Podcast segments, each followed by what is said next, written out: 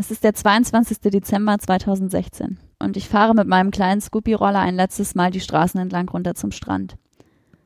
Dort gehe ich eine Weile spazieren.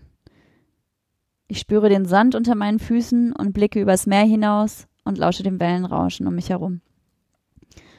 Mein Blick streift über ein Meer voller Plastikbecher und Zahnbürsten, Windeln und auch der Wind lässt immer wieder dünne weiße Plastiktüten über meine Füße hüpfen. Am Strand spielen Kinder. Sie nutzen, was da ist und bauen bunte Tippis aus den Unmengen an Plastikmüll, der überall in der Gegend herumliegt und die die künstliche Natur ihnen bietet. Zwischen all dem Müll finde ich auch einen Deo-Roller von Nivea for Men in englischer Sprache. Schön, wenn man seinen Müll überall mit hinnehmen kann, denke ich so bei mir. Es ist Zeit abzureisen. Ich drehe mich ein letztes Mal um und denke bei mir, es muss sich etwas ändern. Ja, liebe Hörerinnen und Hörer, mit dieser kleinen Geschichte möchte ich euch herzlich willkommen heißen zu meiner ersten Folge des Ankerblatt Podcastes.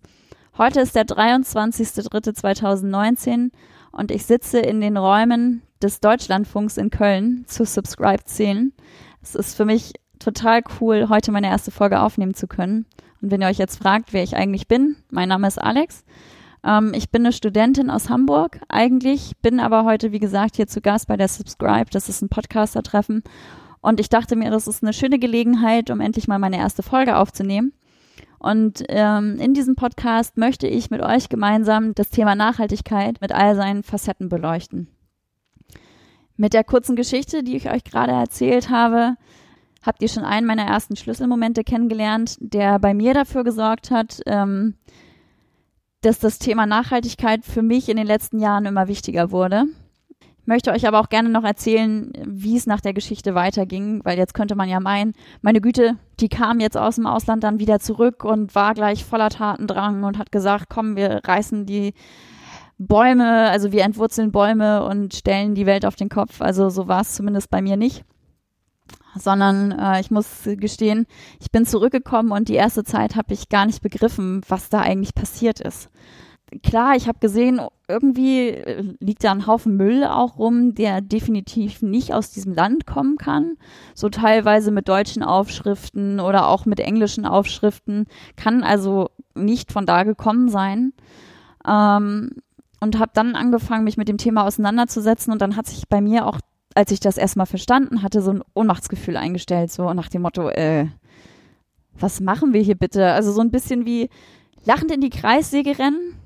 Du weißt, es wird dir nicht gut tun, aber du tust auch nichts dagegen, um es zu ändern. Also du änderst weder den Kurs noch bleibst du stehen. Ganz, ganz merkwürdig.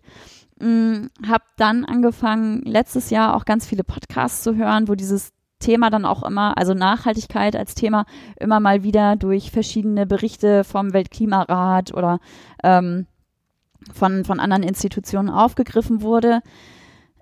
Und du aber, oder zumindest ich, hatte dann immer das Gefühl, so, äh, irgendwie tut sich da nichts und dass man auch so nach und nach ein immer negativeres Bild kriegt da von unserer Zukunft, wo es denn hingehen soll. Weil eigentlich wissen wir ziemlich genau, was zu tun ist aber es stellt sich nicht das Gefühl ein, dass da wirklich jemand was tut. Und als ich angefangen habe, mich mit dem Thema auseinanderzusetzen, stellte ich dann aber doch ganz schnell fest, dass es schon unglaublich viele Menschen gibt, die in verschiedenen Varianten sich mit dem Thema zum einen beschäftigen, aber auch selber eigene Initiativen oder Unternehmen gegründet haben, die eben genau diese Probleme aufgreifen und auch zu beheben versuchen. Und genau mit diesen Menschen, die ich kennengelernt habe und hoffentlich noch viele, die ich kennenlernen werde, mit diesen Menschen möchte ich mich hier in diesem Podcast unterhalten über die Herausforderungen, die sich uns stellen in der Zukunft und auch Möglichkeiten, wie wir diese angehen können. Und das heißt nicht nur auf der individuellen Ebene, sondern auch, was können Unternehmen tun? Was kann die Wissenschaft tun? Und welche Rolle steht, spielt auch jeder Einzelne dabei? Weil ich habe das Gefühl, die Zeiten, wo wir uns zurücklehnen können und sagen können, so, das läuft schon alles, das hat schon alles seine Richtigkeit und wird seinen richtigen Weg finden. Ganz ehrlich, bin ich ehrlich, habe ich das Gefühl, die sind vorbei, sondern äh, es ist wieder an der Zeit, Verantwortung zu übernehmen für das eigene Handeln und auch zu sagen, also ja, es braucht viel Unterstützung bei dem Thema auch von der Politik oder auch von der Wirtschaft. Also es braucht die richtigen Weichenstellungen, aber auch wir können anfangen. Und genau darüber möchte ich eben mit euch und mit meinen Interviewgästen zusammen sprechen. Es geht mir wirklich darum, Leute zu interviewen, die eben mit ihren Ideen etwas verändern möchten und auch über ihre Schlüsselerfahrung sprechen. Was hat sie dazu bewogen, anzufangen?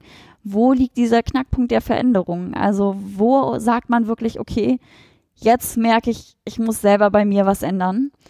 Und natürlich auch über die Herausforderungen, die es dabei gibt, weil ganz ehrlich, da habe ich letztes Mal einen schönen Spruch gelesen. Ich weiß leider nicht mehr, von wem er ist. Ich müsste das nochmal nachgucken und trage euch das natürlich nach in den Show Notes.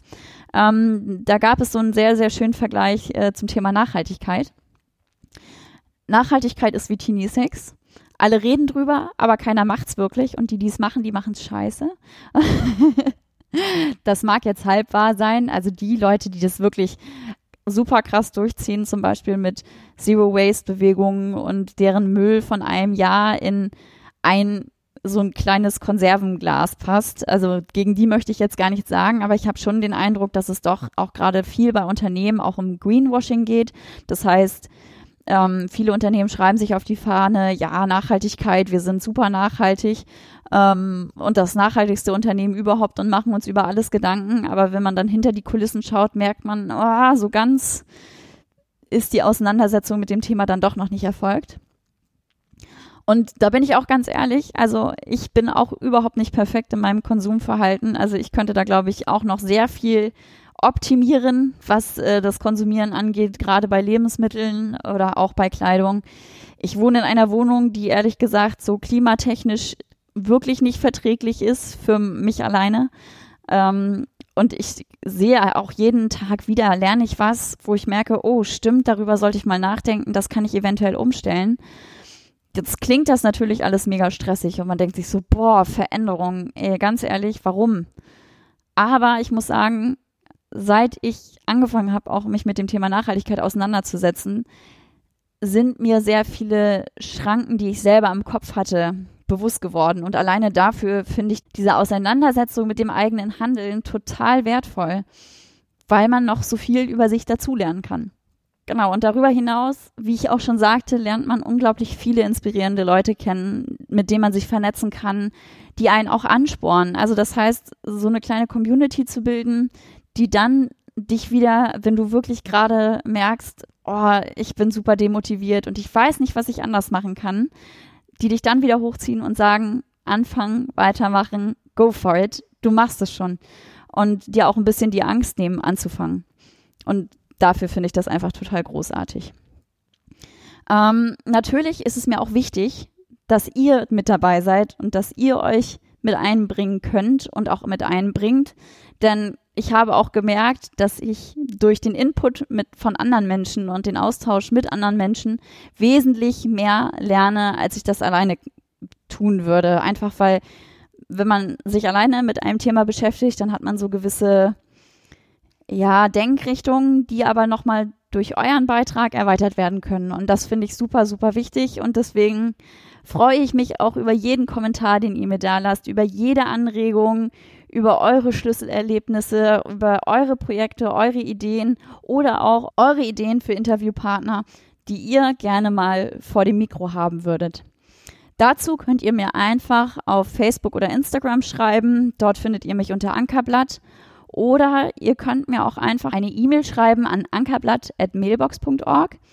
Ich freue mich über das, was ihr mir zu sagen habt und äh, hoffe, dass wir diesen Podcast zusammen zu einem großartigen Community-Projekt machen können zum Thema Nachhaltigkeit, wo die Leute, die sagen, okay, ich möchte gerne anfangen, ich weiß aber nicht wie, einerseits einen Anfang finden, aber auch diejenigen, die sagen, hey, ich mache schon ganz viel und ich möchte darüber erzählen, über meine Erfahrung, eben auch einen Anknüpfungspunkt finden und so einfach das Gefühl zu schaffen, wir sind nicht alleine. Also es gibt schon super viele, die sich damit beschäftigen und ich glaube, dessen müssen wir uns einfach mal bewusst werden, weil nur dadurch kann sich Veränderungen etablieren, glaube ich. Und da müssen wir gar nicht so viel Angst haben, sondern einfach mal ein bisschen mehr ausprobieren.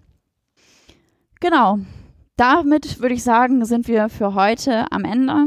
Also wie ihr merkt, die Nullnummer ist ein bisschen kürzer. Ähm, ich möchte eure Aufmerksamkeit heute auch nicht überstrapazieren. Freue mich, dass ihr dabei wart und freue mich natürlich auch, wenn ihr bei den nächsten Folgen wieder mit einschaltet. Ja, bis dahin wünsche ich euch eine gute Zeit und hoffe, wir hören uns beim nächsten Mal wieder. Alles Gute und bis dahin. Ciao, ciao.